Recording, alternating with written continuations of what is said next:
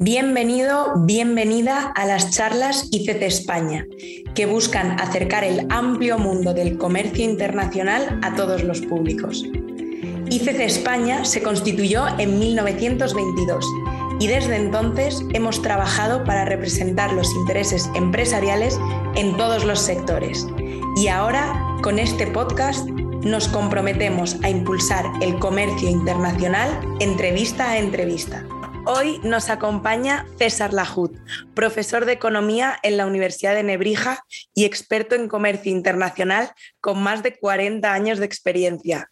Lo primero, disculparme porque tengo la voz un poco tomada, pero confío en que con César va a ir todo estupendo. Así que, César, ¿qué tal? ¿Cómo estás? Bien, muchas gracias. Me alegra mucho verte por este medio y es un placer estar aquí en esta institución tan importante que yo sí la considero trascendente en la vida del comercio exterior. Muchas gracias. Queremos aprovechar esta entrevista, eh, ya que eres conocedor de muchos tratados de libre comercio. Eh, vamos a hablar del el que entró en vigor el pasado 1 de enero, que es la Asociación Económica Integral Regional un tratado de libre comercio firmado por 15 países de Asia-Pacífico.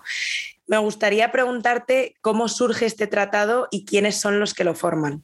Bien, este tratado tendría como base central una asociación de países del sudeste asiático, la ASEAN.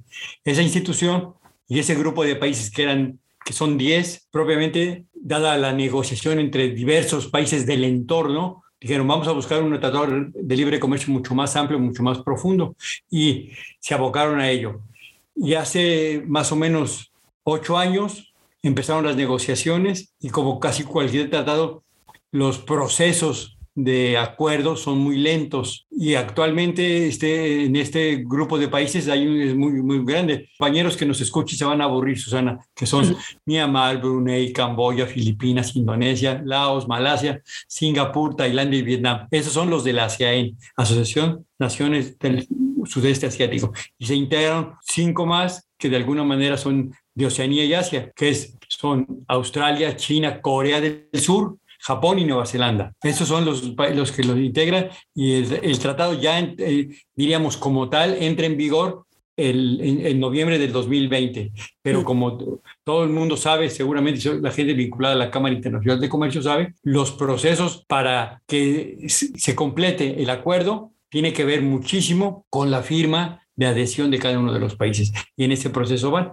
Y comentabas que, llevaban ocho años de negociación, es decir, no es, es, algo que ha sido un proceso largo. Casi todos los acuerdos tienen un proceso muy largo de negociación y sí, en este caso, en, los próximos dos años esperemos que se firme por todos los, por los 16 países, consecuentemente va a ser, van a tener más de 10 años de, de proceso del acuerdo de libre comercio, que es, insisto, el libre comercio que también tiene que ver con el, libre movimiento de los servicios que van a tener los 16, los 15 países, perdón. Justo estabas mencionando que se trata de, de un acuerdo de libre comercio, pero ¿qué supone exactamente? ¿Qué se incluye en este tratado? Primero que nada, me gustaría mencionar que es un tratado de, de, gran importancia porque abarca el 30% del comercio mundial, esos países que le integran, el 30%, y aproximadamente el 30% del Producto Interno Bruto del mundo también lo tienen ellos.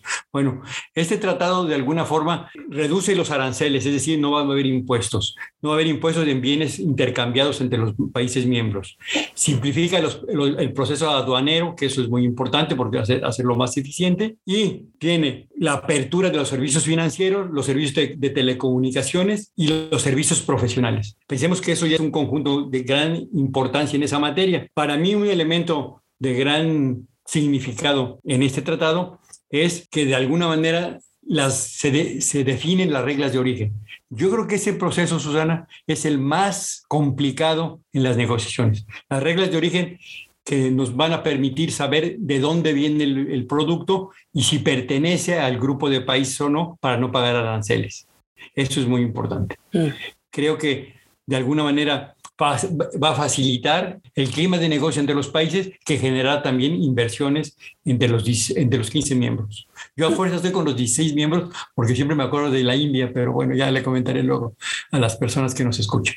Además, has mencionado que era un 30% y es verdad que se trata del mayor tratado de libre comercio del mundo actualmente.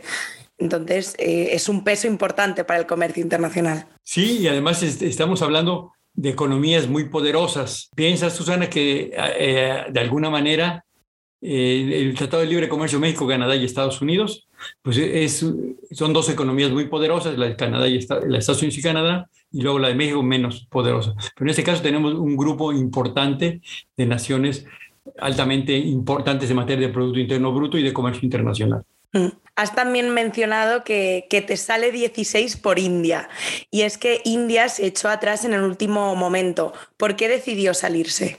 que conste que la India desde el principio estuvo en las negociaciones.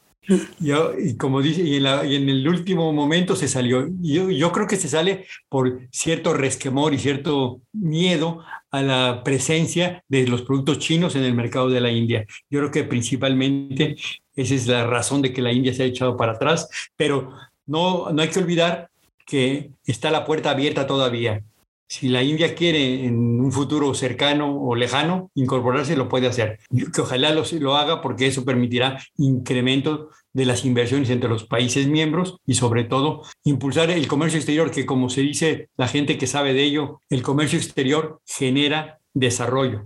El, comercio exterior genera empleo y genera mayor productividad. ¿Y consideras que, habrá más países que se acabarán uniendo o crees que ya se ha formado este, este núcleo de 15 y posiblemente 16?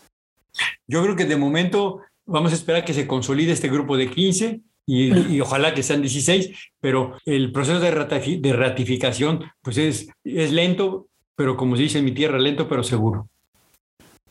Que para quien no lo sepa, tu tierra es México, ¿correcto? Correcto. Este, este acuerdo me gustaría saber qué ventajas y qué desventajas, si es que hay alguna desventaja, supondrá para la región de Asia-Pacífico. Yo creo que la ventaja más importante eh, que existen es que hay acuerdos de libre comercio que no existían, como Corea-Japón, China-Japón. Esa para, para, mí es la principal ventaja y la posibilidad de que las facilidades de comercio entre ambos países o entre los, los 15 o 2, los que sean, sean mucho más eficientes y sean más competitivas internacionalmente. Yo pienso que la desventaja central está en los países de economías más pequeñas que van a tener que competir con, con, países más productivos y economías más grandes. Para mí la desventaja sería un poquito en las, insisto, en las economías más pequeñas, que de alguna forma esas economías pequeñas van a tener que enfrentarse a la competencia de mayor productividad y de grandes empresas internacionales. Piensa que las exportaciones de Camboya, India y Filipinas pueden tener impacto. Por ejemplo, hay una organización de las Naciones Unidas para, para el Comercio y el Desarrollo, la UNTAD, que también dice eso, que el impacto negativo puede ser entre las economías pequeñas de los países miembros, de esos 15 famosos países miembros que tenemos. Y ya, ya para finalizar, me gustaría saber eh, tu opinión acerca de cómo este tratado va a mm, afectar a la rivalidad que hay entre Estados Unidos y China, sobre todo ahora que, que bueno, muchos ya hablan de que el, el, poder global se está yendo hacia, hacia Asia, hacia la zona de Asia. Bueno, me gustaría saber, esto afianza el poder de China, ¿cómo crees que, que afectará esto a la relación China-Estados Unidos? Yo creo que lo primero que podemos destacar, uno, es que consolida la posición de China en el comercio mundial y regional. Eso es muy importante. O sea que ya tienes, eh, China tiene su mercado bastante bien, bien difundido en el mundo, pero en este caso consolidaría con 14 economías poderosas o importantes su, su presencia. Mm, yo quisiera recordar que en la administración pasada de los Estados Unidos del presidente Trump, las negociaciones de comercio internacional eran fundamentalmente bilaterales, no hacían ningún tipo de negociaciones multilaterales. En el caso de la actual administración del presidente Biden, se busca la multilateralidad. Yo creo que y, Estados Unidos se tendrá que poner las pilas para poder acceder a los mercados del sudeste asiático y asiático, sin duda. No puede perder ese tren y de alguna manera tendrá que buscar negociaciones importantes con ese grupo de países y además no podemos perder de vista que nuestros, las personas que nos están escuchando y viendo de alguna forma no deben de perder de vista que el Tratado de Libre Comercio tras, transatlántico no se firmó que es un acceso de Estados Unidos a otro mercado muy gordo, que es la Unión Europea. Al retirarse el presidente Trump de ese tratado, pues generó o genera la posibilidad de que de alguna manera el mercado europeo sea otra alternativa para los productos norteamericanos en el mundo. Y la rivalidad también se dará en ese teatro, en el teatro de los mercados más importantes en el mundo en materia de comercio internacional y de importaciones. Y, ese tratado que estabas mencionando, em, ¿con Biden se está volviendo a, negociar o se ha quedado en stand-by? Se ha quedado en stand-by y yo creo que va a ser muy difícil que se vuelva a reanimar. ¿Por qué? Porque los sindicatos norteamericanos no les gusta ese tipo de negociaciones de, gran, de, gran, envergadura. Y luego la protección que debe de desarrollar para sus empresas, pues de alguna manera se eliminaría a la apertura comercial. No olvidemos también que, por ejemplo, uno de los países importantes del Tratado de Libre Comercio de, la, de Norteamérica es Canadá y Canadá tiene un acuerdo de libre comercio con la Unión Europea y es una economía pues, bastante más pequeña. Seríamos, la economía de Canadá es como el 10% de la economía norteamericana.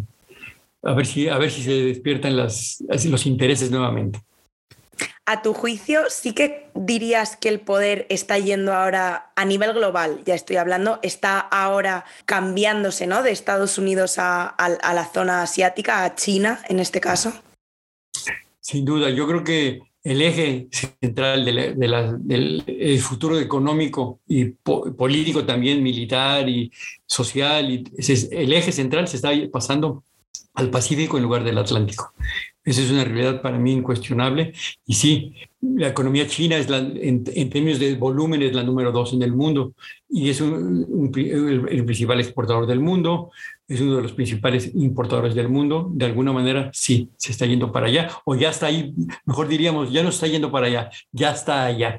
Bueno, muy interesante. Muchísimas gracias por acompañarnos en este breve ratito para poder hablar de esto. Ha sido un placer. Gracias, para mí es un honor, la verdad, muchas gracias y saludos cariñosos para todos los que nos escuchen. Muchas gracias por estar con nosotros. Mi nombre es Susana Bocobo y esto ha sido Charlas ICC España. Nos puedes seguir en arroba ICC Spain y contactar con nosotros siempre que quieras. Hasta la próxima semana.